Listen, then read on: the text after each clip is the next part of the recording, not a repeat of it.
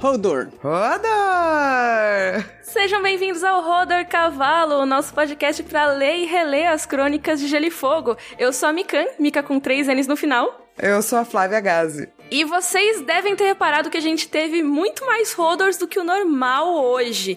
Isso quer dizer que sim, temos convidados no episódio de hoje para discutir o capítulo Catlin 11. Apresentem-se, convidados! Oi, gente. Eu sou o Felipe Bini, eu sou advogado e tradutor de formação. O meu trabalho né, é como editor lá do geloefogo.com, que é o nosso site, em que a gente faz análise, publica notícias e comenta em geral sobre o mundo do George. Participo do Podcasters também. Estou sempre aí, né?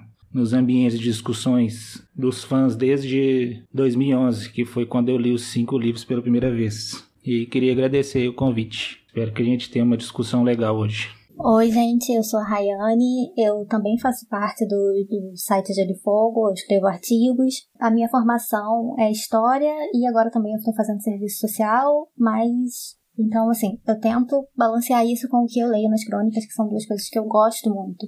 Eu também tô nesse mundo aí das redes sociais já tem algum tempo. Provavelmente não sou muito conhecida, mas tô aí já faz um tempinho também. Queria agradecer a vocês pelo convite. Eu acho que vai ser bom a gente discutir esse capítulo, é um capítulo ótimo, assim, e é isso. Bom, primeiro, obrigado Miriam, obrigado Flávia pelo convite também, é super legal a gente estar tá aí. Eu sou Arthur Maia, eu sou também membro do Gelo e Fogo, entrei junto com a Rayane em 2018, mas a gente já estava aí há muito tempo também nos ambientes virtuais falando. Eu sou historiador de formação também, licenciado, mas agora eu estou fazendo mestrado em literatura, então eu pesquiso a obra do George, Agora tô fugindo mais pra ficção científica dele, mas o meu mestrado é sobre as crônicas, então eu consegui juntar todas essas coisas aí. Eu e a Rayane também participamos do podcast Os Quatro Cantos também, caso alguém goste aí da Crônica do Matador do Rei. Maravilhoso! Muita gente aí para você conhecer e seguir, caso não conheça, mas com certeza o site vocês conhecem já. Muito obrigada vocês por participarem. Eu sei que muita gente que ouve o Rodor tinha pedido já pra gente fazer esse feat e a gente ouviu vocês. Eu tava trabalhando nisso faz tempo. O Bini é testemunha. Sim, verdade. Então chegamos para esse capítulo Catlin 11, que é um capítulo que é super político, o último capítulo da Catelyn nesse livro. Na verdade, é o penúltimo capítulo do livro, né? Então é o último da Catelyn de qualquer maneira. Sabe o que eu gostei, Mia? A gente tá fazendo tipo uma mesa redonda para discutir um capítulo que tem uma mesa redonda. É verdade? tem um salão repleto de mesas redondas. Será que nós vamos vociferar e lisonjear e levantar e sair com raiva e depois voltar, igual eles fazem no capítulo? Eu acho que sim, a gente podia gracejar, beber, eu queria tudo isso. Assim. E hoje, gente, a gente não vai ter os corvos, porque como é um podcast com muitos convidados, provavelmente o nosso editor Sushi vai ter um material bruto imenso já pra editar. Então, no próximo episódio tem corvos, tá? Fiquem tranquilos. Corvo triste para vocês. Ah, eu sou uma maltratadora de corvos mesmo, socorro. Não, o corvo tá tranquilo que ele vai avaliar o salão e beber e tem o corvo, né, segurando o queijinho. Vociferar. Isso, vociferar é e tudo isso. Então, dito isso, vamos para nossa discussão do capítulo Catlin 11.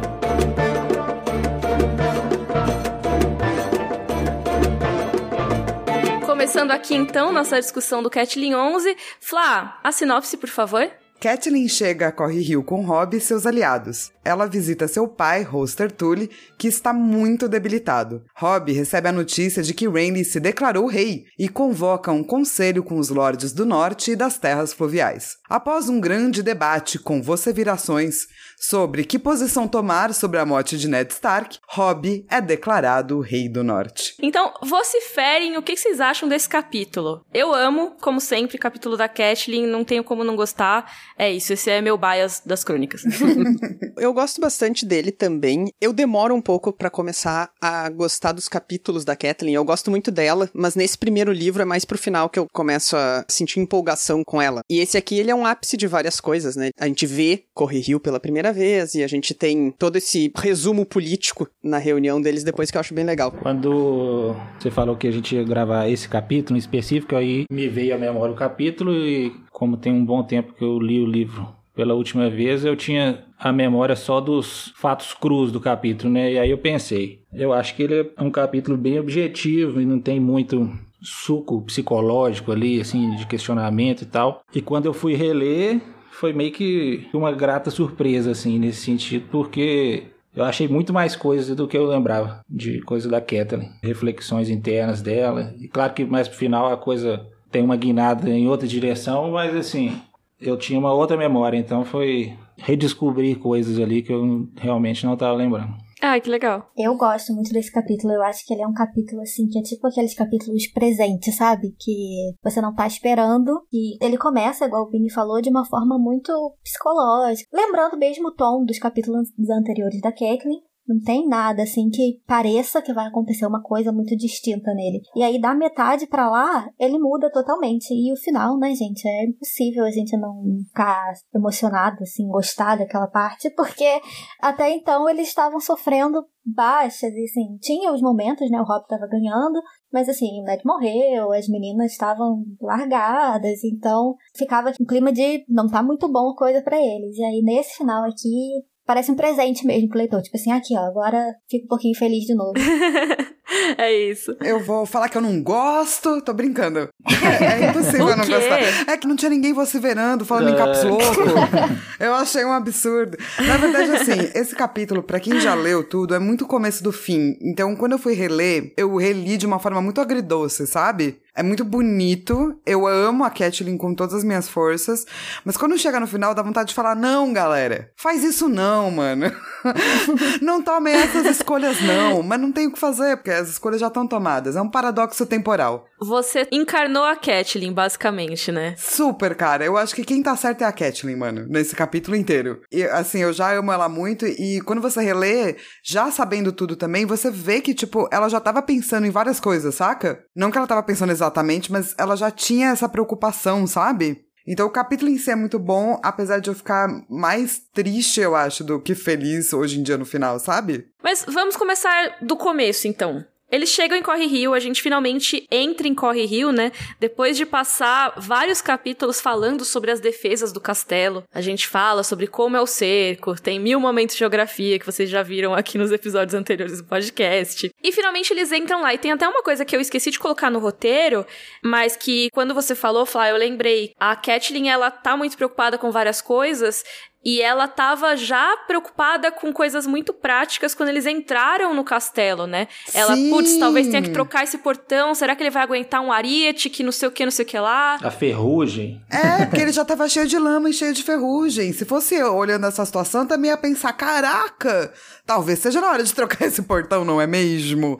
Mas sim, tipo, eu gosto muito que a Kathleen ela já tá com uma mentalidade muito mais estratégica até do que as outras pessoas. Tipo, eu adoro o momento impulsivo é lindo, tipo, do final do capítulo, mas a mentalidade estratégica mesmo, eu acho que vem da Kathleen, assim, a visão dela é muito mais focada em coisas muito práticas e realísticas. Assim. Eu acho que ela foca bastante nesses aspectos práticos, porque é o jeito que ela está conseguindo de lidar com o luto do momento dela. É uma reação normal de todo mundo, né? Quando a gente está em luto. Não que todo mundo tenha exatamente essa reação, mas ela não é incomum entre nós, né? Seres humanos, de assim, procurar guardar um pouco. Depois eu vou pensar nisso e agora vou focar em coisas que estão aqui prementes e emergências e coisas mais mão na massa, né? Então, eu acho que tem esse componente também nesse foco dela, nesse tipo de coisa a gente vê que tem um esforço dela, né, de não pensar no Ned. Ela até chega a começar e depois ela fica tipo, não, não vou pensar nisso agora. Se eu pensar nisso agora, eu vou afundar. Eu acho muito delicada a maneira como é colocado o luto nesse caso, né, que a gente vê o luto de vários personagens ao longo desses últimos capítulos, né? A gente viu de todos os Stark, né? Agora chega na Catelyn e no Robb. A gente viu brevemente no Bran e no Rickon, bem brevemente, né? Que era só antes eles saberem da notícia. A gente viu imediatamente ali na área, com mais detalhes na Sansa, e agora a gente chega neles. A gente viu o John, né, tentando fugir. Ah, é, o John também, desculpa, esqueci do John que a gente gravou ontem. Poxa vida, Miriam. Você não tá colocando como Stark, né? Tô ligada, tô ligada. Ai, que horror. Não, já prevejo os e-mails. Mikan, você Mikan, deu você Jon deu Snow? Jon Snow, Mikan. Fala a verdade. Incorporando a Catelyn. É verdade. e maltratando Jon Snow, como Catelyn Stark faz. Não, que horror, tadinho. Tô brincando. Essa coisa do luto que você trouxe eu achei muito interessante, mesmo porque ela vai sair de uma situação de morte para enfrentar uma situação de morte, né? Talvez por isso também que ela esteja tão pensando nas coisas tão bonitinhas, assim. Porque ela chega lá para ver o pai e o pai também não tá muito bem, né? Então ela sai de uma situação totalmente pensando, teve a morte do marido, chega lá para ver o pai no seu leito de morte. Então talvez por isso também que ela possa olhar para toda essa situação e pensar, hum, Talvez não, gente. Talvez menos. Mas assim, esse capítulo a gente conhece um pouco mais do Edmure. Finalmente a gente vê o Edmure, né? Que a gente só tinha ouvido falar também. E ele tem aquela cara clássica de Tully, né? Cabelo ruivo, barba cor de fogo, profundos olhos azuis. E eu acho muito bom que ele tem uma boca feita para sorrisos, que é muito a cara do Edmure mesmo. Só que ele não tava sorrindo naquele momento. Ele também tá cansado, né? Obviamente. Ele acabou de ser resgatado. Lembra que na Batalha dos Acampamentos, que a gente falou no capítulo anterior do Tyrion, eles resgataram o Edmure, né? Então, ele acabou de chegar, coitado. Imagina, você chega de viagem e já tá cansado. Imagina você chegar de ser refém do seu exército inimigo. E tem visita. Sim, tem muita visita.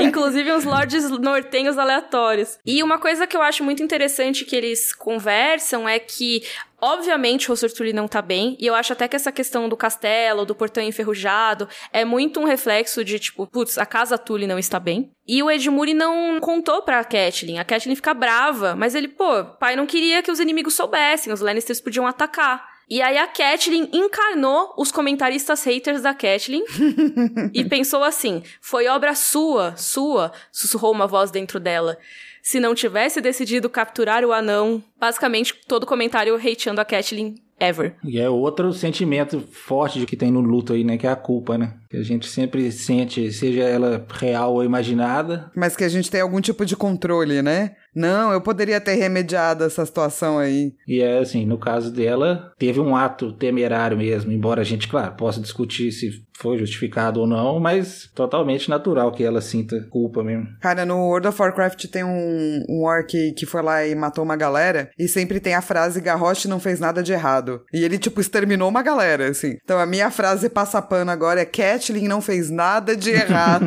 Ia lá. Eu gosto desse momento dela, porque, assim, eu gosto muito da Caitlyn, mas ela tem uma dificuldade maior, assim, de, de que assumir a responsabilidade pelas coisas. E aqui ela faz isso. Porque senão, claro que a guerra não foi culpa dela, mas a ação dela levou uma reação que levou a várias pessoas, porque foi o que levou os Lannisters a atacarem as terras fluviais, entendeu? Então, assim, ali, o que realmente levou a guerra para ali naquele momento foi a ação dela. Então, assim, é uma coisa boa que ela mesma percebe e falou assim, tipo, é minha responsabilidade. Porque foi não significa que ela seja uma pessoa horrível, uma vilã, uma pessoa maldosa, nem nada do tipo. Mas isso faz parte da consequência, né, de uma ação que ela tomou consciente, ou não tão consciente assim, né, porque ela estava num momento também de desgaste emocional. Mas enfim.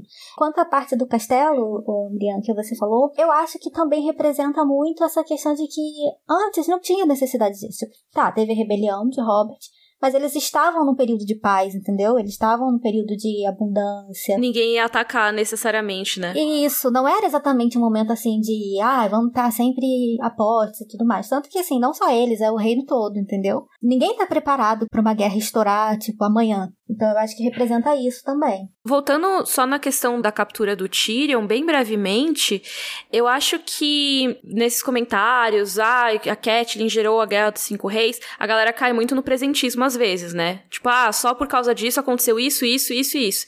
É óbvio que a Catelyn não tinha como saber todas essas coisas quando ela tomou essa atitude. Inclusive tem o, o episódio sobre o Catelyn 5, se vocês quiserem ouvir de novo, pessoal. Mas uma coisa que eu acho bem interessante do que a Rayane falou falou é isso. Ela podia não prever que ia acontecer toda a guerra dos cinco reis, todas as coisas que aconteceram, porque ela não tinha bola de cristal. Mas é uma coisa muito fácil de se pensar que fosse uma consequência as terras fluviais serem atacadas como punição pelo que ela fez. Seria mais fácil, assim, de relacionar.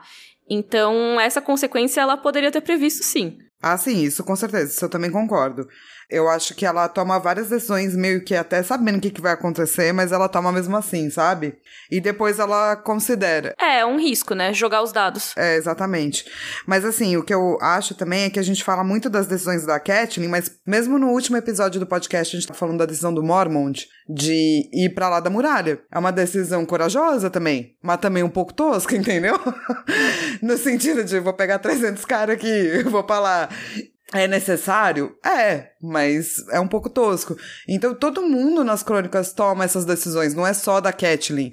O que me incomoda é quando as pessoas dizem que é só dela, assim. Eu concordo com a Rayane no sentido de que pelo menos ela pensa nos bagulho que ela fez. Isso me lembrou um pouco até um texto que eu escrevi lá pro Gelo e Fogo um tempo atrás sobre o Quentin, que eu acho que tem uma coisa muito parecida em como se pesa as ações da Kathleen e as dele também, do tipo, a gente olha com o olhar do presente, né, de, ok, deu errado, então eles foram burros, ou eles foram impulsivos, ou o que for. Enfim, os personagens não leram o livro, né, que nem a gente, então... Infelizmente, né, não tem como saber. Mas então, aí a gente conhece também o Roster Túlio, pai da Kathleen, da Lisa e do Edmure, e ele tá bem debilitado mesmo. Eu acho muito legal que ele comenta que tava à espera dela, que é uma inversão bem legal dos capítulos anteriores da Kathleen, que ela comenta que ela sempre ficava esperando por ele quando ela era jovem. Ela ficava ali na bancadinha, olhando os rios e esperando ele chegar. E ele, na verdade, tá acordado por uma exceção ali. Ele pediu para não tomar os remédios dele, ele tá tomando muito leite de papoula, vinho dos sonhos, porque ele queria estar tá acordado para encontrar a Kathleen. Isso eu achei fofo também. E uma coisa curiosa é que ele fala que ele tem caranguejos na barriga dele, né? Que tem garras muito duras, então ele tem uma dor como se caranguejos estivessem mordendo a barriga dele.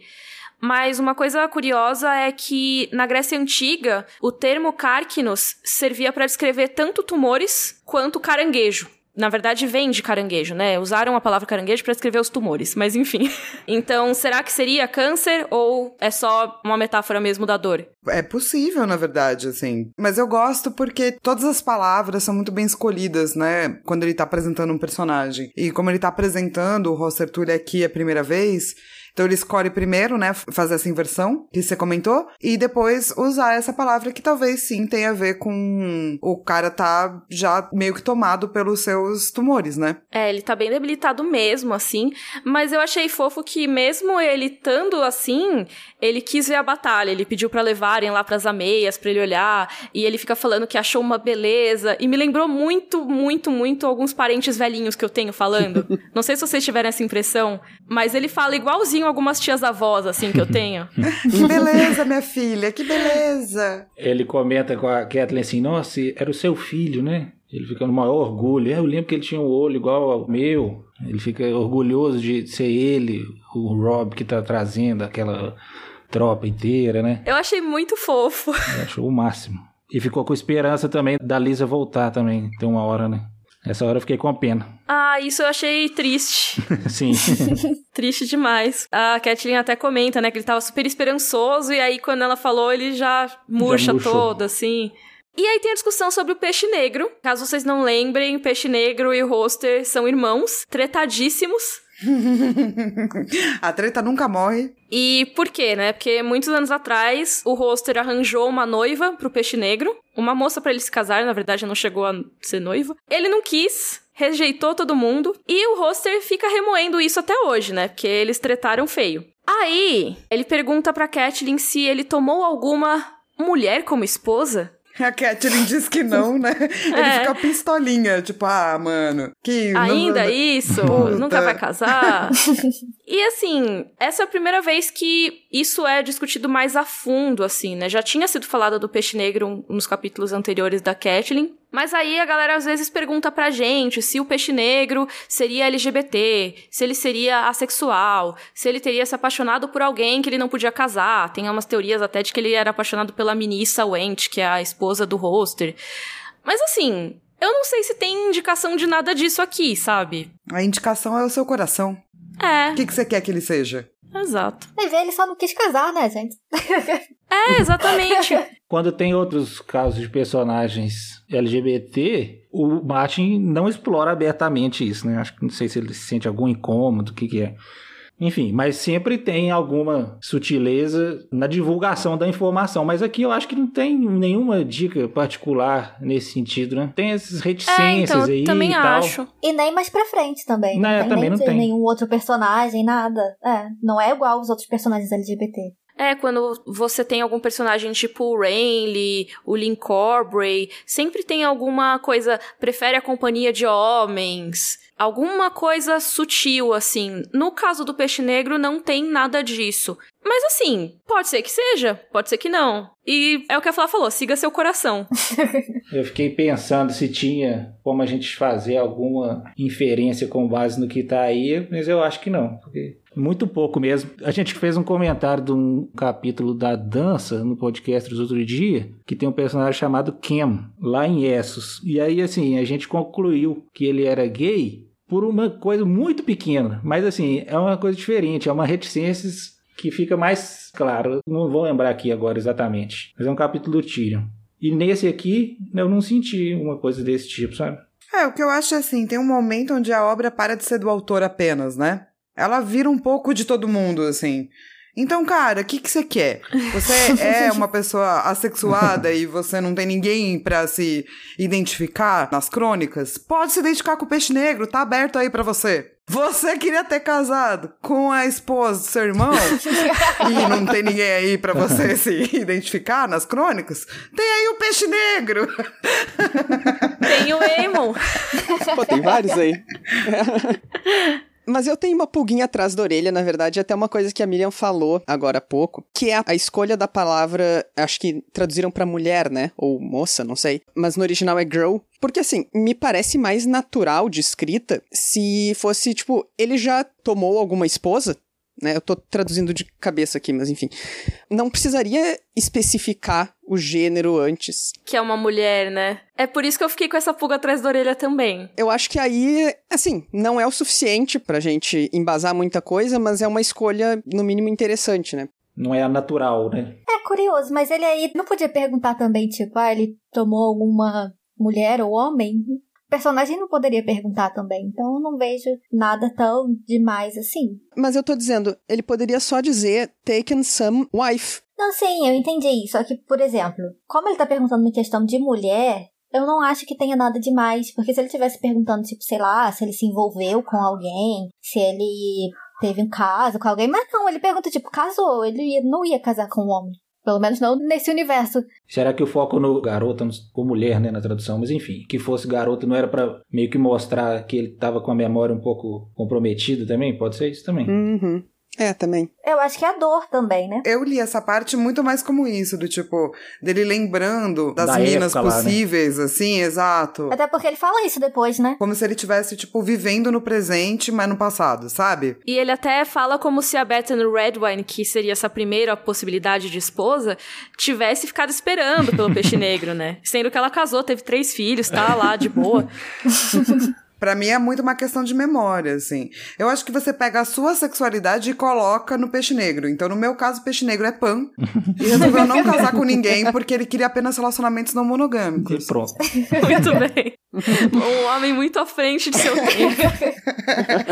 Mas, enfim, o Peixe Negro, um homem muito à frente de seu tempo, pergunta pra Catelyn depois se o roster vai recebê-lo. Porque ele tá querendo conversar com o irmão. Ele sabe que o irmão tá morrendo, né? Ele quer, pelo menos, tentar resolver um pouco as coisas, talvez. E a Catelyn sugere pro pai, né? Ô, vem cá, vamos ver meu tio. E ele, ah, não, depois, tô muito cansado agora. É meio que unilateral, né? Assim, esse ranço. O roster guarda uma mágoa, mas o peixe negro meio que acha graça da situação como um todo, né? Ele não tem nenhuma mágoa. Sim. Porque, assim, qual é o problema de ser não monogâmico, entendeu? Pois é, pra ele ele fala, ah, E daí o peixe negro tá sussa. E eu acho muito bom esse trecho que a Catelyn fala, ah, ele tá meio indisposto e tal. Aí o peixe negro, sou um soldado velho demais pra acreditar nisso. Holster há de ralhar comigo a respeito da jovem Redwine, até quando acendermos a sua pira funerária. Malditos sejam seus ossos. ele sabe direitinho o que ele falou. É, ele deve super imaginar, tipo, o roster saindo da túmula, assim, fantasminha, falando: Caraca, mano, e aquela mulher Red Wayne lá? E as namoradinhas? Você não quis casar com ela, e aí me fez passar ridículo. É isso. Mas enfim, depois desse papo todo, a Catelyn, ela primeiro vê o Theon se gabando, que eu acho muito legal. Eu tirei do roteiro só pra Flávia não ficar brava que tem o Theon. Eu queria muito falar sobre isso. É muito importante a gente falar de todos os momentos que o Theon é lixo. E nesse capítulo eu anotei pelo menos quatro vezes. Ah, ele tava só se gabando. Ele faz isso, é o que o Theon Greyjoy faz. E é por isso que ele é um lixo, Mi. É por isso que ele é um lixo. Tadinho. Esse capítulo, ó, ele levantou a Catelyn pela cintura pra ela não se sujar de lama. Uau! Então tá bom. Então, essa, vamos dizer que essa uma boa ação é conta. Então fica três. Ele é só lixo três vezes em vez de quatro. é um meme, gente. Eu preciso fazer com que o meme fique vivo. É um meme, tá, gente? Não é, tipo, não estamos sendo um podcast de hatear Theon Greyjoy. Não, gente, mas se ele levantou ela pra não sujar de lama, um bem feito não apaga o mal feito, né? Viu? Fio um lixo. Todo mundo concorda comigo. Se você contou quatro momentos em que ele foi lixo, vai continuar os quatro, não vai subtrair. é só aumentar a conta dos. Vamos perguntar o que, que o Stannis acha. Eu ia falar do Stannis agora. Exatamente ali que eu quis chegar. Olha só, viu, gente? Tem gente que acha o Theon mais lixo do que eu. Ó, como eu sou uma boa menina. Olha, Eu não falei nada disso. é, olha aí, ó. Tô partindo Olha aí. da sua lógica de que ele foi lixo quatro vezes. Você odeia o Theon Greyjoy? Mas enfim, Rob tá lá rezando com seus vassalos no Bosque Sagrado. Theon passa o recado pra Catelyn, ela vai atrás dele. E tá essa galera, principalmente os nortenhos lá, né? O grande John Amber, o Rickard Karstark, Maid Mormont, Galbart Glover, outros lords do norte também. E eu queria dar um destaque aqui pra um lord que não é nortenho, que é o Titus Blackwood. Ele é das terras fluviais, Casa Blackwood, que é descrito como um homem duro e espigado, de suíças cinzentas, cortadas rente e nariz adunco, com um manto feito de penas de corvo, ou seja, Flá, ele te matou. Ah, é verdade, não, não posso ficar feliz, né? O corvo morto não pia. É, o corvo morto faz assim, ó. Pronto. Não, tadinho. Mas eu queria destacar ele porque eu gosto muito quando menciona a casa Blackwood. Eu acho uma casa muito interessante. Eles são uma das poucas famílias que moram ao sul do Gargalo, que seguem os deuses antigos, que já faz deles uma exceção aí. E eu coloquei um meu bias aqui que eu sempre vou defender eles contra os Bracken na treta milenar deles. O Martin deixa bem claro pra que que a gente tem que torcer nesse caso, né? Eu acho que ele tem um viés enorme. É verdade, né? Até nas descrições Nossa, dos é personagens, forte. ele, ele não é, Nem Nem disfarça. disfarça, é né? igual os Frey. Tipo, não tem uma descrição que seja assim, ok, um pouco razoável. Mas ó, você pode ser fã do Assamargo, por exemplo, Pô, eu gosto da Emery lá. Ah, mas não dá também. e gostar dos Bracken. Você tem lá o Samargo, ah, o cara é fodão e tal, o cara briga. Aí do outro lado tem o Brinden. Aí você fala, porra, esse cara Então sempre desvantagem. também briga e é esperto, e tem todas as qualidades. É mágico. É, ainda é mágico. Mas, Porra, difícil. Tem mil olhos e um, tem mil coisas. E a Chieira escolheu o Brinden. É verdade. Só citando essa treta muito brevemente, porque senão esse podcast vai ficar imenso. Bracken e Blackwood são duas casas ali das terras fluviais que tem essa rixa milenar. Ambas já foram casas de reis, muito antigamente. E tem mil tretas, um vai e ataca o castelo do outro, outro tem entre guerra. Aí o rei vai ter amante, tem amante das duas casas pra ver qual que é a preferida, tem bastardo das duas casas também. Enfim, é o caos. Só mencionei aqui porque tem o Titus Blackwood e mais pra frente vai ter o Lord Bracken mencionado. E o texto deixa bem claro que ele vai sentar o mais distante possível do Blackwood, porque sim, eles se odeiam muito. Tem uma hora que menciona também que o Blackwood faz uma proposta, aí o texto mesmo fala assim, e claro que o Bracken propôs o, o oposto disso. Precisava nem discordar, é só porque o outro. Se o cara estivesse pensando numa coisa naquele mesmo instante e o Blackwood falasse antes, ele já ia mudar completamente a proposta dele. Falar, não, não posso concordar com esse cara. Só pra ser do contra. ah, não, se bem que tem um momento depois que eles concordam. Isso, e a Caitlyn fica chocada, né? É quando ela percebe que perdeu de vez, tipo. É, aí, aí não dá. Cara, e o que eu acho muito louco é que a Catelyn tá lembrando de muitas coisas, né, da vida dela, e uma das coisas que ela lembra é de brincar de quase rodor pau de cavalo inocentemente com Mindinho e Liza. Elas estavam brincando de médico, basicamente. Brincando de mestre. Né? Quase médico, semi-médico. É, beijinho, beijinho. Com sete anos de idade. Bizarro isso aí, né, cara? Toda criança faz isso, gente. Desculpa informar, tá? Mas Sete beijo anos? de língua Meu com Deus. sete anos de idade, Flá? Cara, é o seguinte, a gente esquece a nossa. Sec... Eu, eu tô falando aqui porque fiz um pouco de psicologia, pá. Então, até onde eu me lembro, com psicólogos depois me corrijam, a psicanálise parte do premissa que a gente esquece das coisas que a gente fez com relação à sexualidade, até genital e tal, quando a gente vira adolescente. Mas sim, a gente explora tudo isso quando a gente é criança. Criança fica pegando no pintinho, fica pegando na vagininha, fica dando beijinho, sim. Mas é que eu achei muito, tipo, o mindinho, tipo, com um bafo de hortelã, tentando enfiar a língua na boca alheia, tipo, com sete anos de idade. Eu fiquei muito, tipo, caraca. O cara já tava todo premeditado, né? Meu Deus.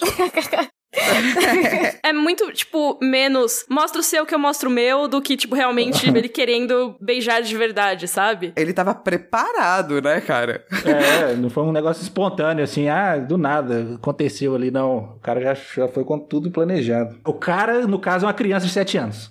E com as duas irmãs, né, cara? Eu fico pensando que é, tipo, meio aquele filme Segundas Intenções, sabe? Nossa. Sim! Eles ficam no jardim se beijando, assim. Também. Sim. Só que com crianças de 7 anos. Não, na verdade, vai, as duas irmãs, elas são mais inocentes. O Mindinho é que, tipo, já tava meio. Então, mas elas são mais velhas, né? Tipo, a Kathleen tinha a idade da Sansa, então uns 11 anos por aí. A Lisa um pouco mais nova que a Arya. E o Mindinho ainda mais novo. Então a Arya tem uns 8 anos, né? A Arya tem 9. 9 anos, desculpa. Então o Mindinho tem uns 7 ou 8 anos. Então a Liza tinha uns 8. O Mindinho cara, sei lá, alguém deve ter contado para ele que ele devia fazer isso. De qualquer maneira, o que eu queria destacar desse trecho é que aí depois elas ficaram contando uma pra outra no quarto e tal. E a Lisa chonadíssima. Fez o mesmo comigo, segredar a Lisa, tímida e sem fôlego. Eu gostei. E eu fiquei imaginando elas dando umas risadinhas depois. E acho que esse capítulo tem muito disso, dessas memóriazinhas e, tipo, maneiras de falar que soam muito verdade, assim. Eu consigo imaginar elas pequenininhas lá, fofinhas, falando isso e dando risada depois, sabe? E tudo foreshadow, né? E tudo foreshadow, tudo, tudo, tudo. Tudo será importante. Uma coisa de criança mesmo, né? Coisa bem infantil, que a gente consegue sentir esse sentimento delas ali. Tipo, haha, ele tentou botar a língua, haha. Especialmente o hihihi, eu acho. E eu acho que mostra também, assim, porque menciona, né, que elas eram próximas antes, na infância, nos capítulos anteriores, mas quando elas se encontram, elas não estão exatamente bem. Então aqui começa a ter esses exemplos de como era a relação delas antes delas crescerem, cada uma casar e acontecer tudo que aconteceu. É, já tem um contraste ali ali, né? Entre a recepção da tentativa do Mindinho. Já fica bem marcado. É, tipo, uma ficou felizona e a outra. Ah, aconteceu isso aí. É, e a outra tá tipo, eu gostei. Enfim, é, a Kathleen vai atrás do Rob que tá no Bosque Sagrado, e daí ela fala assim: bora lá ver o vovô. Daí ele fala: não dá. Rolou uma loucura aqui muito grande, recebemos uma notícia muito escabrosa, precisamos fazer um conselho muito louco. Qual que é essa notícia? Rainley Baratheon se coroou rei. assim casualmente. Quem nunca? Stannis nunca, daqui a pouco. Ainda não. Até então, o Stannis nunca. Agora, sobre isso, já que a gente já falou do Stannis, tem uma coisa que eu achei esquisitinha nesse momento, que a Catelyn, quando ela recebe a notícia, ela fala, tipo, ah, eu achei que ia ser o Stannis. E aí alguém fala, eu acho que é o Galbert Glover, fala, ah, todo mundo achava. É claro que se a gente fosse pensar em pessoas para entrar em rebelião, faria mais sentido a gente pensar no Stannis do que no Renly. Mas até então, essas pessoas todas, isso é reforçado nesse capítulo, elas não sabem da bastardia. O Stannis, ok, ele tá lá recluso, né, mas por que que todo mundo já esperava isso dele? Em tese, eles não sabiam que tinha motivo para qualquer um dos irmãos se declarar rei, né? Ah, ninguém gosta dos Lannister, mas nunca foi motivo para ninguém Fala é, do justamente. agora. Gostar ou é, não, Lamento. É verdade. Realmente ficou meio esquisito isso. Não é, eu concordo super. Isso é meio estranho mesmo. Até porque, como o Arthur falou, eles discutem depois, né? O Joffrey como legítimo. Então não faria sentido mesmo. Acho que a única possibilidade é esse tanto de rumores sobre Stannis estar reunindo tropas e tudo mais que aí, tipo, devem pensar que ele vai se coroar como rebelde mesmo. Mas enfim, eles se unem esse conselho lá que enche o salão de Corre Rio. Eu fiz uma listinha aqui dos lords só pra vocês não se perderem. Então, ó, das terras fluviais, a gente tem o Ed Murtully, junto com o Brinden, né, que não é Lorde, mas tá lá. O Carriel Vance, que é o novo Lord Vance. Mark Piper, o Lyman Derry, que não fala o nome dele no capítulo, mas ele é o novo Lord Derry, que é uma criança, não mais velho do que o Bran. Então, um nenenzinho ali, é a Liana Mormont desse capítulo. o Jonas Bracken, que falamos aí da Casa Bracken, então a descrição que tem dele é carrancudo e fanfarrão. Eu fui olhar isso aí no original. Eu acho meio estranho ser os dois ao mesmo tempo. Você acha? Eu consigo super imaginar. Eu consigo visualizar também. Eu não lembro como é que tá no original. Não sei como é que eles adaptaram nesse caso. Eu procurei aqui. A palavra era blustering. Aí o Candeias ele escolheu fanfarrão Blustering é alguém barulhento, tempestuoso, assim, às vezes pode ser alguém que chega no lugar fazendo barulho pra caralho, assim, né? eu acho que faria mais sentido, né? Porque fanfarrão tem uma conotação mais positiva, né? Mas aí que tá, eu acho que a gente ficou com essa conotação aqui no Brasil por causa do tropo de elite. Sim. No dicionário, a definição de fanfarrão é de alguém bravateiro, sabe? Alguém que conta vantagem e tal. Eu acho que foi nesse sentido que o Candeias usou a palavra. Acho que lá em Portugal não tem esse sentido de fanfarrão, de brincalhão que a gente tem aqui, né? Até como fanfarra, né? Que fanfarra é uma música animada, pra frente, né? Aqui a gente não chega a ver o Jonas Bracken fazendo muita coisa, né? O narrador passa bem rápido por ele, em oposição ao Titus e tal. Mas no Festim dos Corvos a gente vê, e eu acho que lá ilustra bem o que é um carrancudo e fanfarrão. Sim. é verdade. Talvez a escolha do Candeias foi também para não confundir com o Great John, porque a descrição do Great John é bem parecida com essa, né? É um cara barulhento. Quando ele chega lá no norte, quando ele encontra o Rob, ele é todo sério, querendo se impor e tudo mais. E depois que eles ficam amigados, mas no começo a descrição dele também era um pouco parecida com essa. Então talvez seja pra dar uma diferença. E aí tem aquilo que eles sentam o mais longe possível do Titus Blackwood, né? Pra não dar treta. Temos também o Stephen Frey, que não é Lorde, mas tá lá. Tá representando a casa Frey, o pai dele. E o Jason Mellister, Aí, dos Lordes Nortenhos, a gente tem todo mundo que tava rezando lá no Bosque Sagrado, menos o Blackwood, que é das Terras Fluviais. E acho legal dar um destaque para as descrições do Lord Karstark, porque ele tá sofrendo muito pela perda dos filhos dele.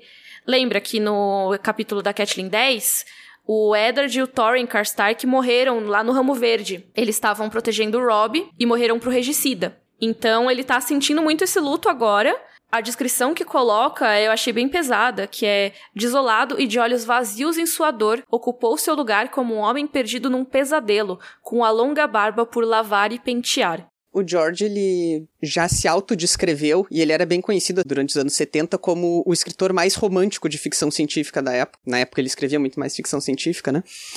E ele gostava de falar bastante sobre o romantismo enquanto movimento literário, não só o romântico de amor perdido e tal. Eu acho que essa passagem é uma mostra muito boa do como ele toca em coisas do romantismo ainda até hoje, né? Isso aqui é sobre o sentimento, ele faz metáforas, ele faz exageros aqui para explicar uma coisa que é muito incompreensível, porque o luto dele é muito grande. Enfim, eu acho que isso é um ótimo exemplo. Ah, uma coisa importante de lembrar que não tinha essa informação, eu acho, não lembro se mencionaram no capítulo do Tyrion, mas o Lord Karstark, ele tem três filhos, né? Tinha três filhos. Dois deles morreram, que eu já mencionei aqui. Mas o terceiro, a Catelyn comenta que não tem notícias. Que ele tava lá junto com as tropas do Roose Bolton.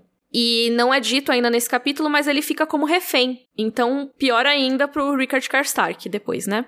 Também não citam o Wendell Manderly, mas ele tava com o Rob no Catlin 10, então eu acho que ele tá aqui também. Ele não é Lorde, mas tá representando a casa Manderly. Deve estar, tá, porque depois ele faz parte da comitiva da Kathleen, eu acho, quando ela sai daí. Então, a gente tem aí essa situação. Os Lordes Nortenhos, em geral, eram menos numerosos. A gente tá nas terras fluviais, então faz muito sentido que tenha a presença maior das casas das terras fluviais, até porque a Catelyn comenta que depois que teve essa vitória que eles libertaram Corre Rio, os lords que estavam meio espalhados vieram, né? Foram atraídos pro castelo. Eu queria voltar numa dessas pessoas que tu comentou, um dos lords das terras fluviais. Curiosidade, ele é uma homenagem, ele é uma referência à existência dele, né? Que é o Lord Carol Vance. O Martin é muito fã de um cara chamado Jack Vance, que era um escritor também de ficção científica da Era de Ouro, então ele já faleceu faz algum tempo. E o Vance é famoso por um livro que até chegou a ser traduzido no Brasil como A Agonia da Terra, da Inerf, né, no original. O George já chegou a escrever um conto que se passa no universo de ficção científica do Vance, que se chama A Night in the Turn House, que é a última história que ele escreveu fora de Westeros, até hoje. E vários pontos da casa Vance são homenagens ao Jack Vance. Então, por exemplo, o símbolo deles é um dragão e olhos, que fazem referência a dois livros do Vance. As filhas do Carol se chamam Leanne, Rialta e Anfiria, que são duas são personagens do Vance e outra é o nome de um livro. Enfim, tudo que tem na casa Vance praticamente é uma forma de se remeter ao Jack Vance. Ai, amo. Adoro esses parênteses. Que legal. Sim, também adoro. E acho legal a gente comentar isso, né? Que muitas coisas que George R. R. Martin coloca nos livros, às vezes, são homenagens a outros autores de ficção científica, a coisas do mundo real que são transplantadas para o mundo de Westeros, né? Eu acho isso bem legal também. Coisas antigas dele mesmo. o nome Liana, por exemplo, né? De outras histórias. Rob também, né? Mas enfim, situação atual. O que, que tá acontecendo aqui? Bem brevemente, Tywin tá indo pra Harrenhal, que a gente já viu no capítulo do Tyrion. Urus Bolton conseguiu reunir mais ou menos os restos da sua tropa lá, que perdeu pro Tywin, mas ele ainda tá do outro lado do tridente, ou seja, tá separado do exército grandão do Robb. As gêmeas estão ok, os Frey estão lá. E agora o que, que eles podem fazer com os Lannisters? Tem várias possibilidades. Eles podem, por exemplo, atacar e acabar com eles em Harrenhal, Quer dizer, eles querem, né? Pretendem acabar com eles em Harrenhal. Não quer dizer que eles possam, necessariamente. Mas são as possibilidades dos possíveis. Isso, é o que eles defendem lá, né? Então, quem defende mais essa ideia? O Titus Blackwood e vários dos outros vassalos. Não menciona quem, mas diz que são muitos, né? Eles podem também aproveitar que estão entre o Tywin e as terras ocidentais e atacar a Rochedo Casterly. Se você tiver dificuldade nesse momento, abre aí o mapa, o momento de geografia. É só pra você ver que você tem Harrenhal, aí você tem a região de Corre Rio ali, e só depois você chega nas terras ocidentais. Então, eles teoricamente estariam ali no meio do Tywin e da terra dele. Quem defende mais essa ideia é o Mark Piper. Ele quer atacar o Rochedo Casterly mesmo, acabar com o Tywin lá na raiz dele. Ou então eles podem ficar esperando, de boas, enquanto eles bloqueiam as linhas de abastecimento do Tywin. Também usando essa mesma ideia de como eles estão no meio ali, eles podem só deixar o exército do Tywin morrer de fome. Que é a ideia do Jason Mallister. E isso faria com que eles descansassem mais, recuperassem as tropas e etc. O que, que vocês acham disso? Dificuldade, hein? Todos têm tudo para dar errado, né? É, exatamente. Não é? Os caras têm toda a razão de ter vociferado lá tanto assim, porque realmente não tem escolha ótima, não. Com o risco de a gente ir um pouco mais pra frente do que a gente tá nesse momento, né? Porque a gente tá falando só da situação atual e não do que eles vão fazer no futuro.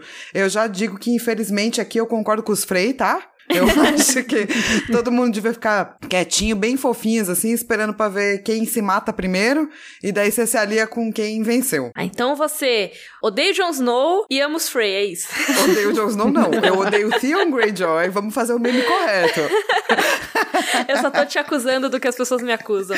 Odeio Jon Snow, odeio a Daenerys, amo os Frey. Imagina, imagina fazer um podcast com essa pessoa, Mi, você não sobreviveria. E também ama a Casa Bracken. Isso, ama a Casa Bracken e os Frey, é isso que eu sou. Será que existe essa pessoa? Qual o seu personagem favorito?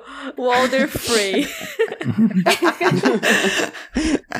ah, mas Walder Frey não pode ser, tem que escolher outro. Ai, tá bom, Jonas Bracken. E o terceiro, Janus Lynch. É, eu vou ficar quietinha aqui porque eu gosto de vários Frey. Vixe. tudo bem, tudo bem. Vixe. Eu acho que tem tanto Frey que não era possível não ter alguém razoavelmente gostável. Pois é. Ficou até o silêncio. Eu não sei. Eu acho que foi uma rejeição generalizada. É, porque você não especificou Ok. quem que seriam esses Frey, aí... Ah, pô, eu gosto do Merit. Eu absolutamente adoro o capítulo do Merit lá no final do Tormenta. Eu acho a Amy Frey engraçadinha. Mas, tipo, tem os Frey que são neutros também. Tipo, o Cleos eu acho super neutro. É, normal, o cara é normal. A Valda também. Olha aí. Achamos Olha. até uns Freys ok. Achamos a melhor casa, hein? Melhor caso.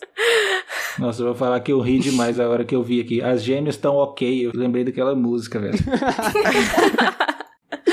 Muito bom. E lembrei daquelas meninas também, as gêmeas lá que tem.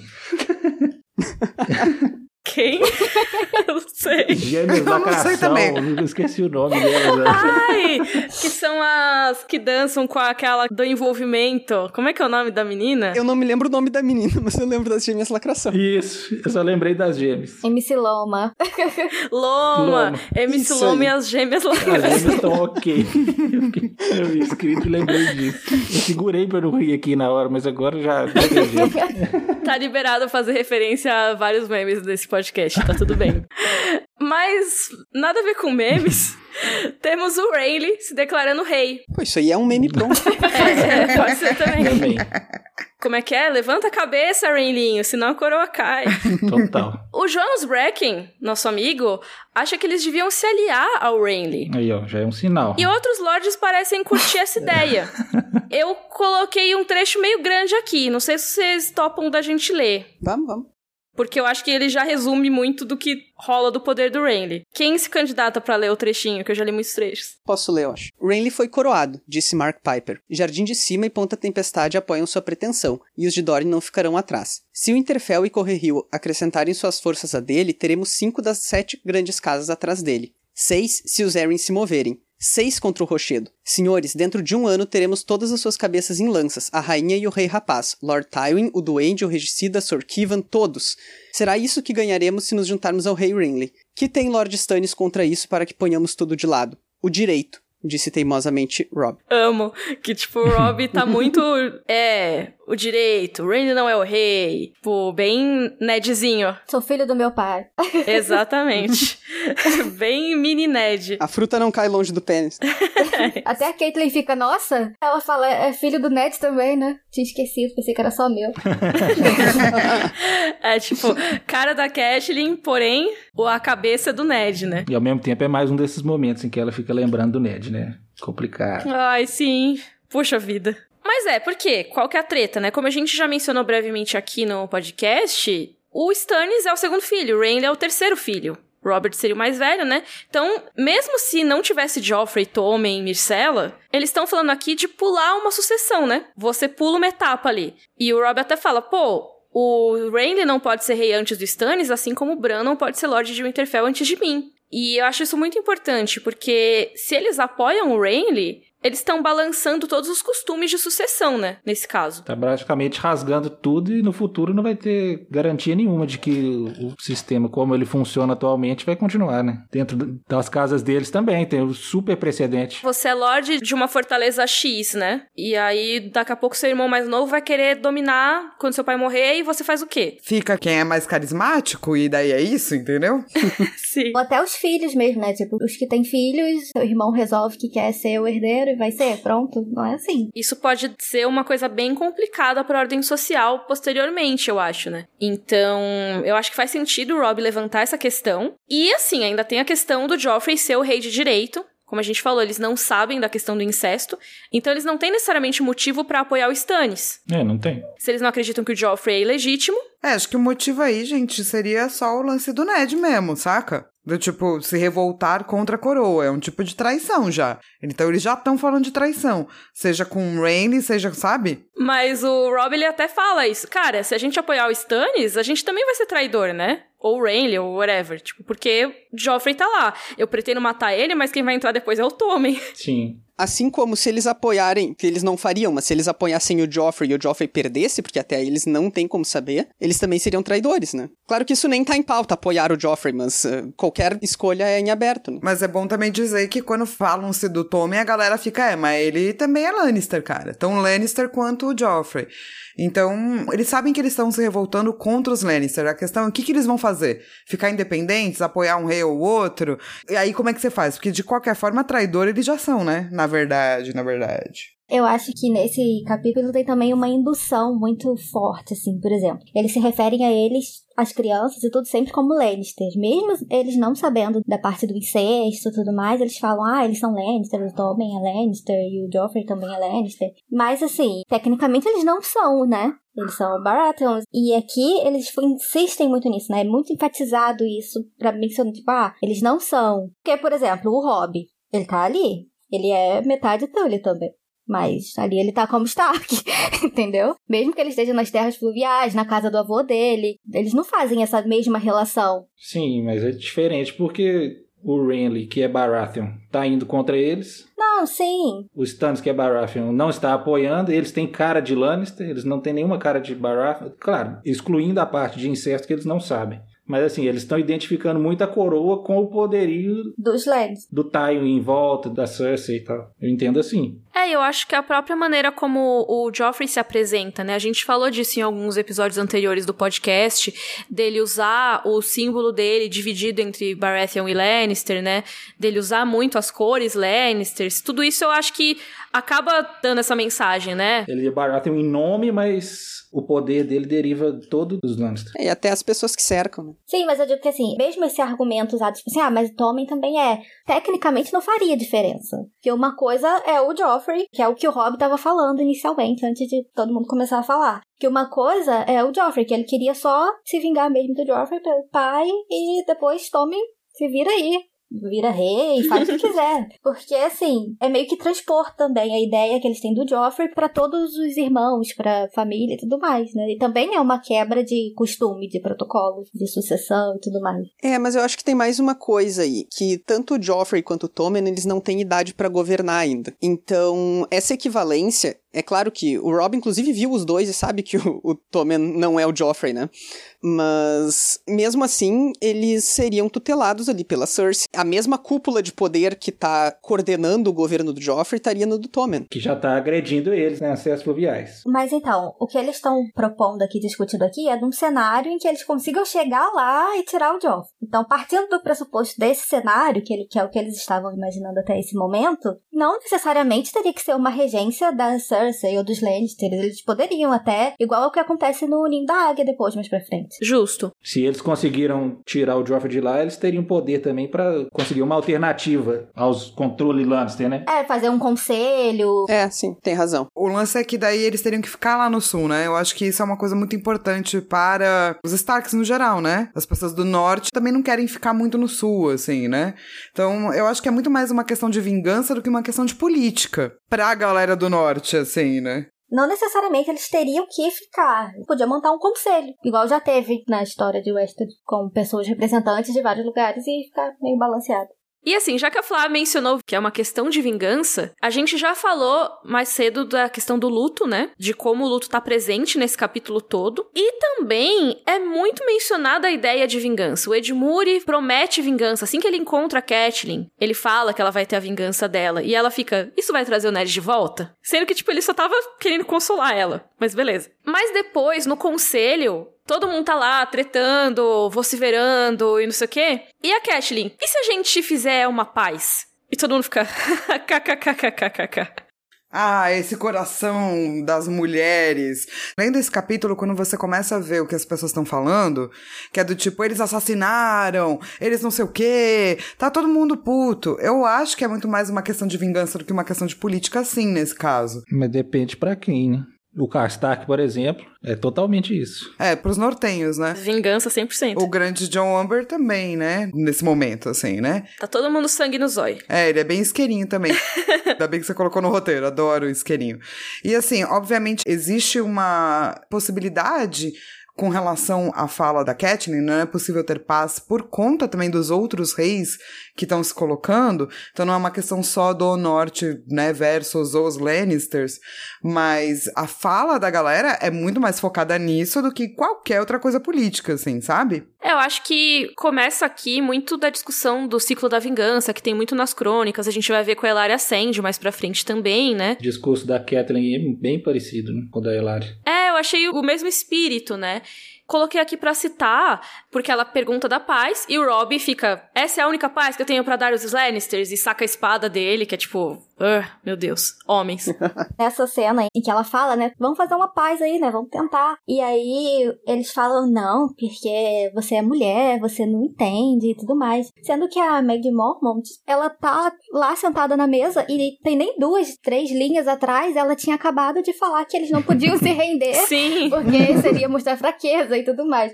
Então, assim, ele mesmo usa esse discurso, tipo, ah, você é mulher, não entende, sendo que ele tá sentado do lado de uma mulher que tá fazendo eco que ela acabou de falar, que ela não queria ceder pra fazer paz e tudo mais. Pois é, né? A galera esquece das Mormont lá sentadas. Bizarro. Mas então, a fala da Catelyn. Rayane, você quer ler a fala dela? Farei luto por Ned até o fim dos meus dias, mas tenho que pensar nos vivos. Quero as minhas filhas de volta e a rainha ainda as tem. Se tiver que trocar os quatro Lannister pelas duas Stark deles, chamarei isso de uma pechincha e darei graças aos deuses. Quero-o a salvo, Rob, governando em Winterfell do assento de seu pai. Quero que desfrute a vida, que beije uma moça, que case com uma mulher e gere um filho. Quero pôr fim nisso. Quero ir para casa, senhores, e chorar pelo meu marido. Tadinha! ah, então, dá muito dó, realmente.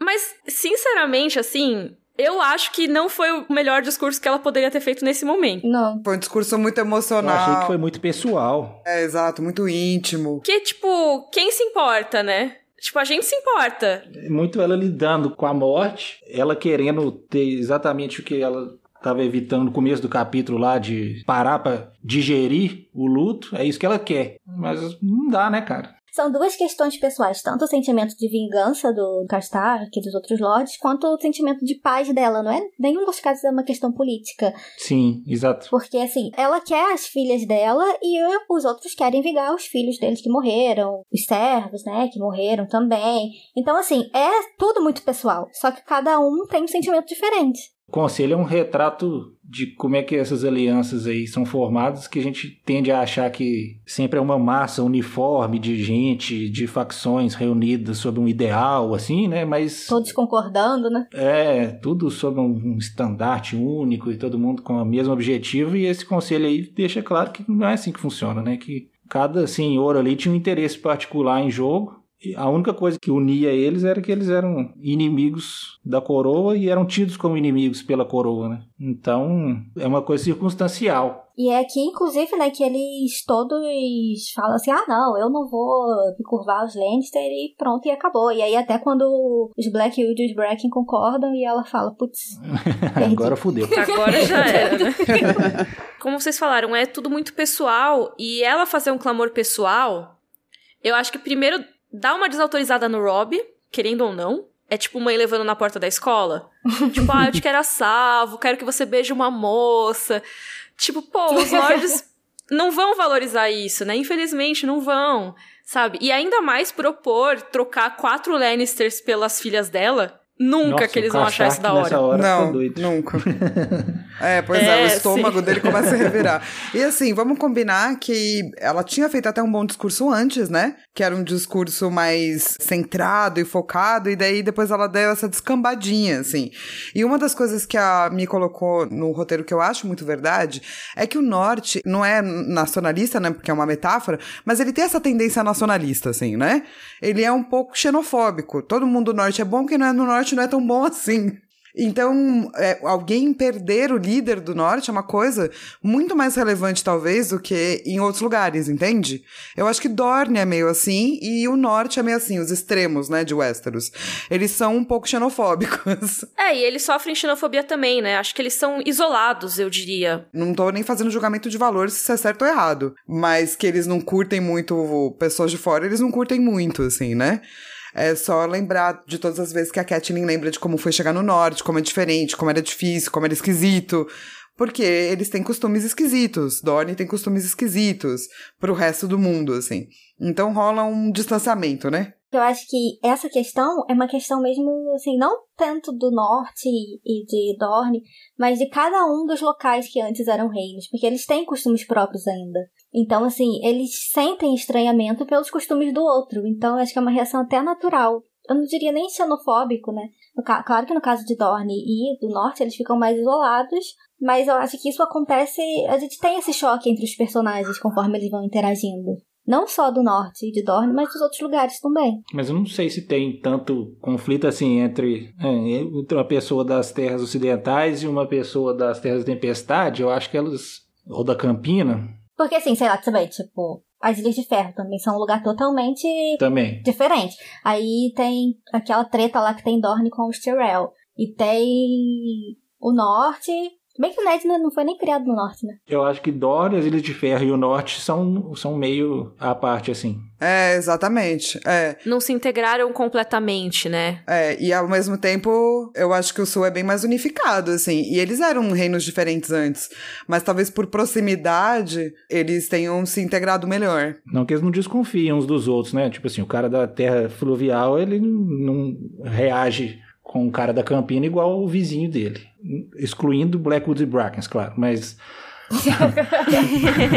Mas ele reage diferente do que se for um Dornês. Eu, eu penso assim, eu, é o que eu leio. E eu acho que tem muito a ver com a colonização em geral, né? Tipo, a influência dos povos ali, né? O norte continua com a influência muito forte dos primeiros homens. Dorne tem a influência Roinar muito forte também, então por isso acaba sendo diferente dos reinos lá do sul. E o restante de Westeros, tirando as Ilhas de Ferro, tem mais influência dos Ândalos. Então faz um pouco mais de sentido eles terem costumes mais parecidos entre si do que em relação ao norte, em relação a Dorne em relação às Ilhas de Ferro. Isso causa mais um problema nesse capítulo, né? Que é não só esses senhores nortenhos estão olhando para os Lannisters como o sul, mas tem toda uma galera das terras fluviais ali com eles que, a rigor, são sulistas, né? Sim, isso eu achei muito curioso, né? Tipo, a gente vai ter esse momento. Inclusive, vamos já falar do grande John, vai?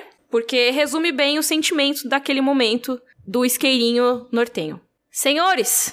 gritou, fazendo a voz reverberar nas traves. Eis o que digo a esses dois reis, cuspiu. Rainy Baratheon não é nada para mim, e Stannis também não. Por que haveriam de governar a mim e aos meus de uma cadeira florida qualquer em Jardim de Cima ou Dorne? Que eles sabem da muralha ou da mata de lobos, ou das sepulturas dos primeiros homens? Até seus deuses são errados. Que os outros levem também os Lannisters. Já tive deles mais do que a minha conta. Esticou a mão atrás do ombro e puxou a sua imensa e longa espada de duas mãos. Por que não havemos de nos governar de novo a nós mesmos? Foi com os dragões que casamos, e os dragões estão todos mortos. Apontou com a lâmina para Rob. Está ali o único rei perante o qual pretendo vergar o meu joelho, meus senhores, trovejou. O rei do norte. Então é basicamente isso, é um discurso de identidade que corresponde aos nortenhos lá, né? E engraçado é que ele é feito nas terras fluviais, né? Isso é muito bizarro. E ele falando que os deuses são errados no lugar que acredita nesses deuses errados. É muita confiança.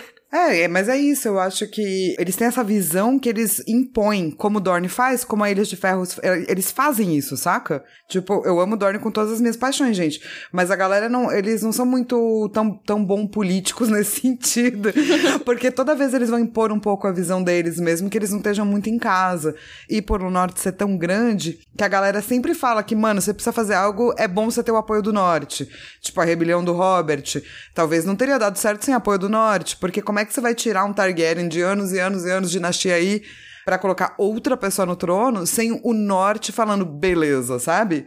Porque a galera não é muito a favor, assim, de pessoas que são de fora. E assim, falando em Targaryen, né? O que ele fala, né? Foi com os dragões que nós nos casamos faz sentido esse momento dele, assim, porque os Stark, eles se ajoelharam aos Targaryen faz uns 300 anos nesse momento. E isso é muito pouco se a gente for comparar aos milhares de anos em que o Norte foi independente. O Norte era um reino, na verdade ele era muitos outros reinos antes, né? Mas ele ficou muitos milhares de anos sendo um reino dominado pelos Stark.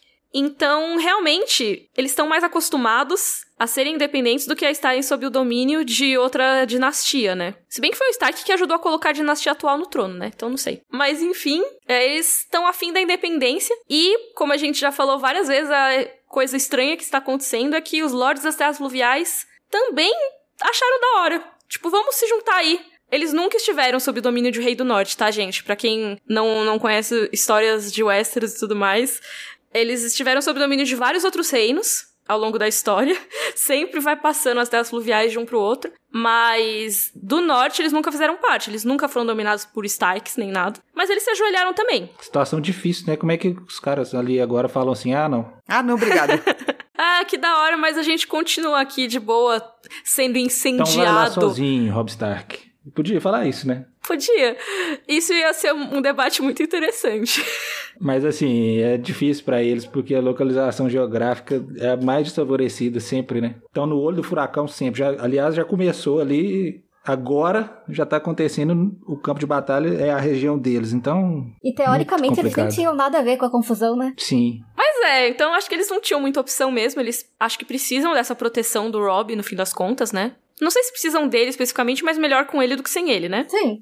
Até porque eles estavam sendo atacados pelo outro lado, né? Uma pergunta que eu fico me fazendo, que eu queria saber também, é se o Rob podia recusar a proclamação. Assim, não se ele podia de fato fazer isso, porque é possível, mas assim, se vocês acham que seria uma decisão política aceitável ali, ou se ele ia perder o apoio completamente dos vassalos e tal. Nossa, não sei. Eu acho que ia pegar muito mal. Eu acho que perder o apoio ele não ia, mas ia perder um pouco de moral, né? Ia ficar, o pessoal ia ficar um bocado assim mais ressabiado com ele. O que já foi um pouco É. difícil de conseguir, né? Com os próprios nortens não veio de graça o crédito que ele tem, né? Sim.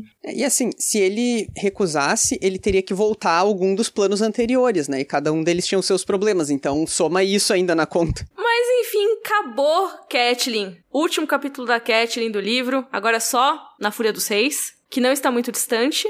Esse podcast tá ficando imenso, então vamos pro nosso momento Valar Morgulhos?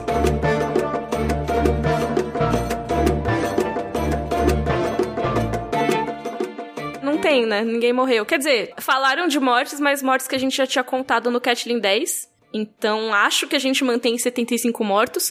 Ou vai ter a correção que a gente pediu no episódio anterior, que a gente ainda não colocou. Então, fica aí, talvez 75, talvez não. E o nosso momento livro versus série?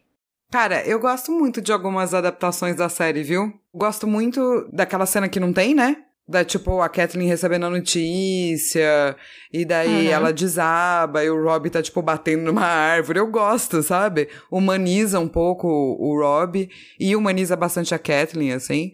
Eu acho que já que a gente não tem, sei lá, pensamentos, boas adaptações, sabe? É, precisava, né, mostrar, eu acho. Porque senão ia parecer que eles não sentiram nada ao Sim. saber a notícia. Eu acho que assim, foi uma escolha assim inteligente até de colocar isso assim para para exemplificar, mas é também uma escolha porque eles não utilizaram a primeira metade do capítulo todo, né? Eles já já Sim. entram logo na segunda, Sim, não tem, né? então Não tem nada? É, então eles tinham que colocar alguma coisa ali pra dizer, pô, ficaram tristes. Humanizou a Catelyn ao mostrar uma reação de luto dela, mas também tirou a maior reação de luto dela nesse capítulo, que é o discurso final, né? E eu acho muito boa essa cena, porque assim como nesse capítulo a gente tem o tempo todo ela tentando, tipo, não pensar no Ned, não pensar no luto dela, na cena do episódio também tem ela segurando a emoção. Tem a galera, oi, é, senhora Stark, senhora Stark.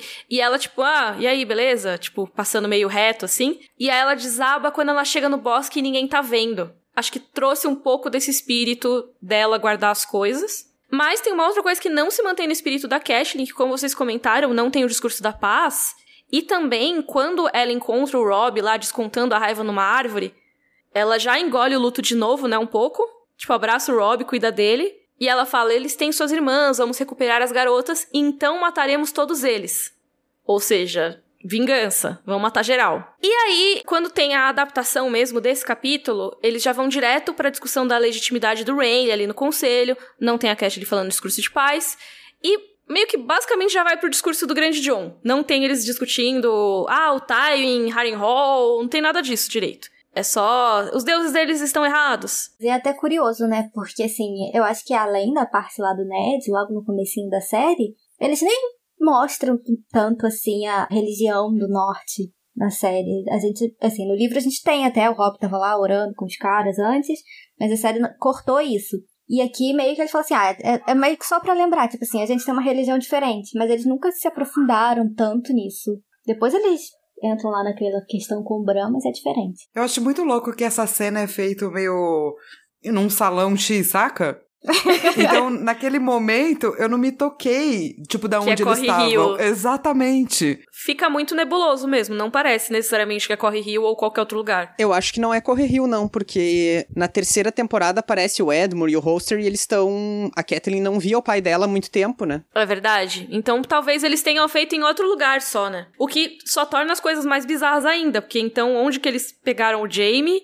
E aí, tipo, eles estavam na porta de Corre Rio e foram pra outro canto? O que que eles fizeram? tipo, É, pois é, tipo, essa cena é sem local, né? Não, não parece que tem um local. É, sim. Ah, vamos lá pra estalagem da encruzilhada junto com o Tywin e bater um papo. Mas se a gente for pensar em termos de imagem, e eles não vão explicar os bagulho, porque eles já decidiram não explicar os bagulho, né? Até melhor que seja num local X. Porque senão você fica do tipo, what, what, what?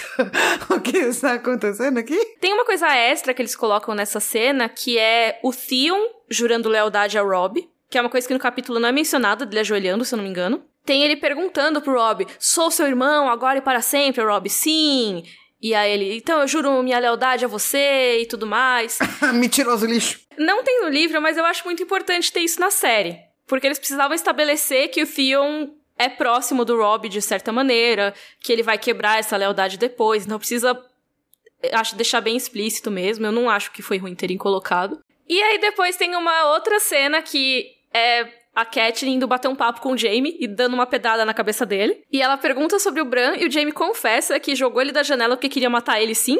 O que eu fico, cara, What? tipo, What? como assim? Gente, agora revendo o episódio e tudo, eu acho até um pouco anticlimático, porque, tipo, essa coisa do Rei do Norte é uma das é tipo um dos clímaxes do final do livro, né? Eu fico pensando, ah, então é uma das últimas cenas do episódio da série, né? Mas é logo no comecinho do episódio, quase. E logo depois que tem, tipo, todo mundo, Rei do Norte, Rei do Norte, tem a Catelyn indo lá conversar com o Jaime, então fica, tipo, um negócio meio, sei lá, não, não empolgou tanto, assim, eu acho. E eles podiam ter sacado do incesto, né? Não, eu, eu até entendo eles terem colocado um pouco mais pro começo, porque depois, nesse episódio acontecem muitas coisas, né? Depois tem a Daenerys e tudo mais. Só que podia ter sido tipo, ah, Rob, aí depois já corta pra Daenerys e pronto, aí fecha com dois acontecimentos assim, uau, igual acontece mesmo no livro. Se eu não me engano, antes da Daenerys eles decidiram colocar o encerramento do John que é o que a gente comentou no episódio passado. E aí tem aquela montagem da patrulha da noite já saindo do portão, enquanto o Mormont faz o discurso dele, de que eles têm que ir lá procurar Benjen Stark, vivo ou morto,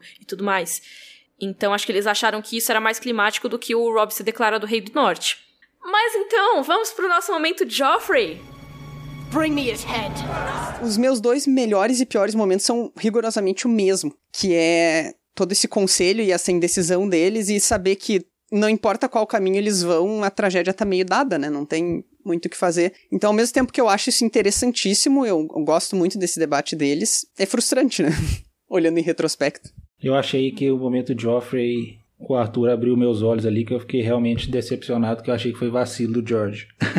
Aquela questão deles acharem que o Stannis ia se rebelar gratuitamente. Embora a explicação da Miriam tenha sido convincente também, de que o Stannis já estava já tinha se recolhido, né, para perto do dragão e estava juntando tropas e barcos, é, mas fica meio parecendo escrita em retrospecto também, fica meio esquisito, eu achei. Não chega a ser um momento assim que eu não gosto, mas eu acho que é uma parte do capítulo que destoa de todo o capítulo, que é essa parte quando a Caitlyn tá lembrando da infância dela com a Alice, a questão dos beijos e tudo mais. Que, assim, é uma coisa que ela poderia ter lembrado em outro momento, né? Não, não precisaria ser nesse. Então, assim, ela saiu de um momento muito emocional, que ela tava lá com o pai, aí encontrou o filho e eles estavam lá orando, rezando lá na árvore.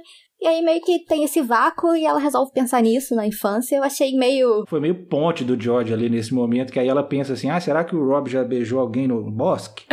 Sim. E depois ecoa no, no discurso dela que ela faz. Tava com é isso verdade. na cabeça. Ela fala: ah, eu quero que você beije fulano de tal, sei lá. Eu não gosto muito dessa parte desse capítulo em específico. Fica meio estranho essa colocação ali. É, o meu momento de Joffrey é meio esse mesmo. Assim, ela tava indo tão bem no primeiro discurso, sabe? E daí, de repente, ela resolve falar tudo que ela tá sentindo sentindo no meio de uma galera que, tipo, tá super morte, morte!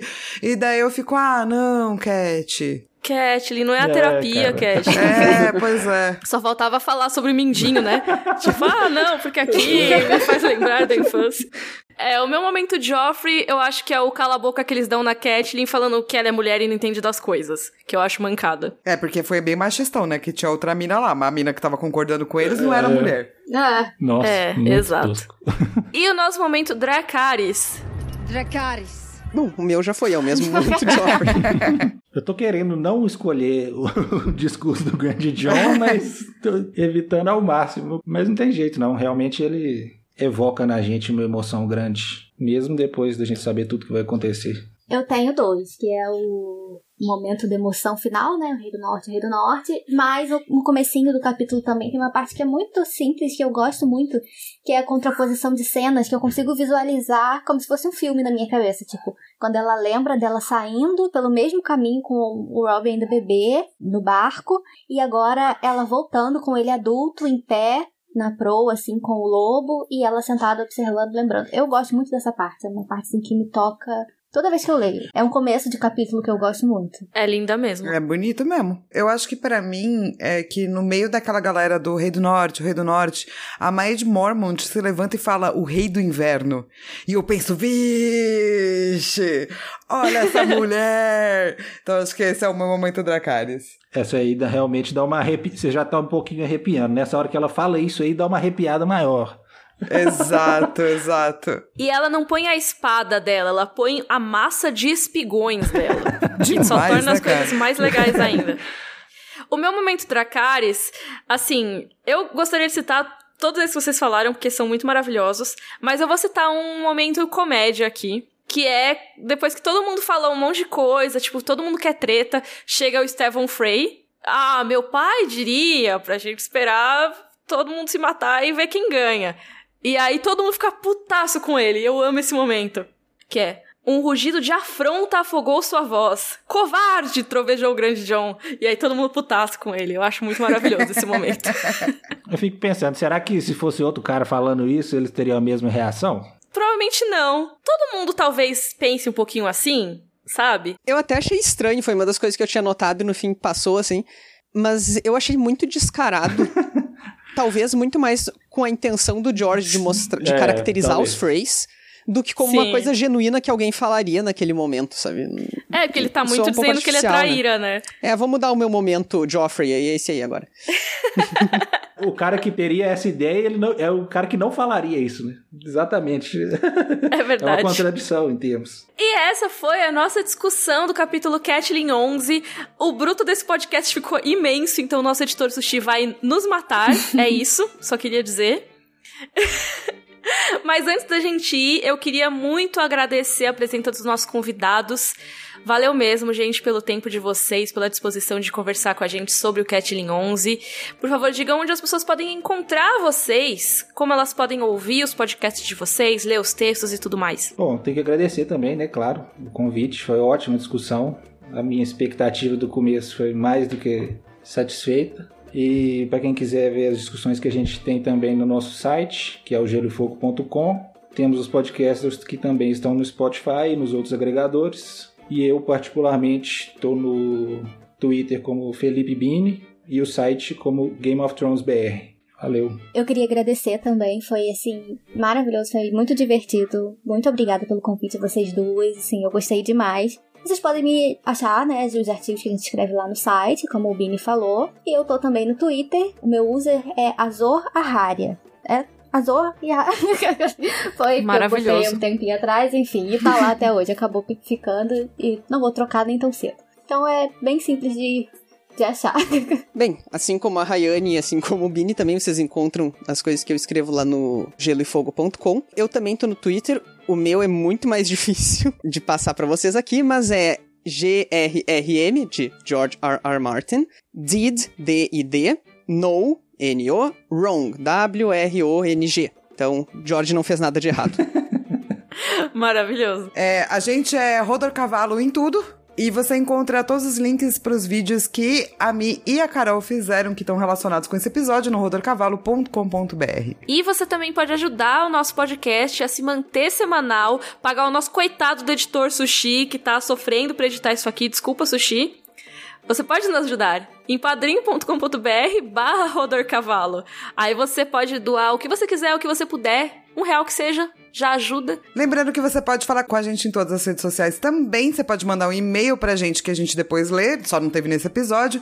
E semana que vem a gente volta com um convidado também especial pro último capítulo do livro, que é o último capítulo da Daenerys.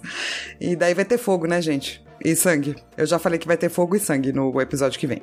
Uh. Então a gente se vê na próxima sexta-feira com a discussão do capítulo Daenerys 10. Um beijo para todos. Rodor. Rodor. Rodor. Rodor. Rodor.